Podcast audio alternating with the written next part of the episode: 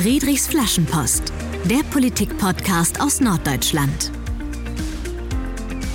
Aber es ist völlig, völlig egal, ob man, ob man Arzthelfer oder Ingenieurin wird. Ähm, am Ende sind alle Bürgerinnen und Bürger, das war mein Eingangsstatement und darauf muss die Schule eben auch alle gleichermaßen vorbereiten. Ich würde immer sagen, wer auch immer diese Flaschenpost bekommt, macht das Leben besser.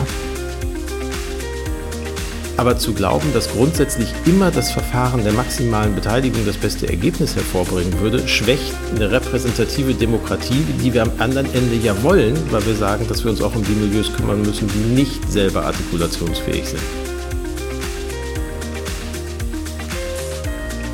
Die Friedrich-Ebert-Stiftung im Norden hat etwas Neues.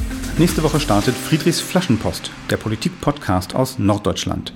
Ich bin Dietmar Moltagen, Gastgeber des Podcasts und freue mich auf eure Ohren und gern auch auf eure Reaktionen. In diesem Podcast spreche ich mit engagierten Menschen aus Bremen, Hamburg und Schleswig-Holstein, die sich für die Gesellschaft einsetzen. Das kann in der Politik sein, in der Schule, auf YouTube oder in einer Gewerkschaft. In jeder Folge steht eine Person im Mittelpunkt und wir sprechen darüber, warum man sich engagiert und wie es dazu kam.